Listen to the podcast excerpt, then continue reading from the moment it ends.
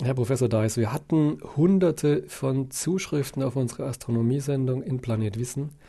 Und jetzt haben wir mal die Fragen rausgesucht, die so am häufigsten gestellt wurden und wo wir am dringendsten nochmal eine Antwort drauf geben sollten. Jawohl. Und da ist eine ganz entscheidend und an der Spitze. Die Frage nämlich, was war vor dem Urknall? Gibt es da eine Antwort drauf? Nein. Hm. Nicht in der momentanen Situation, in der wir in der Wissenschaft sind. Alles, was wir momentan sagen können, ist, ähm, dass unsere bisherigen Theorien, nämlich die für das ganze Universum zuständige allgemeine Relativitätstheorie, irgendwie mit der Quantenphysik zusammen fabriziert werden muss. Und dieses Zusammentun ist noch die große Frage. Und dann erst besteht die Hoffnung, dass man etwas sagen könnte, was denn vielleicht vor dem Urknall war, was eine Ursache gewesen sein könnte. Im Moment sieht es so aus, Universum können wir ganz wunderbar mit der Relativitätstheorie beschreiben, wie es sich ausdehnt. Und wenn wir das dann zurückrechnen, kommen wir auf einen Zustand, der kompakt und unglaublich heiß war.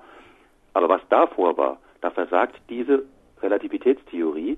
Und wir wissen aber in diesem extremen Anfangszustand, in diesem Zeitpunkt Null sozusagen, da müsste man die Quantenphysik in Anschlag bringen. Aber wie man das zusammen verheiraten soll, da stricken äh, ganze Generationen von Physikern noch dran und bislang noch ohne Durchschlag Erfolg.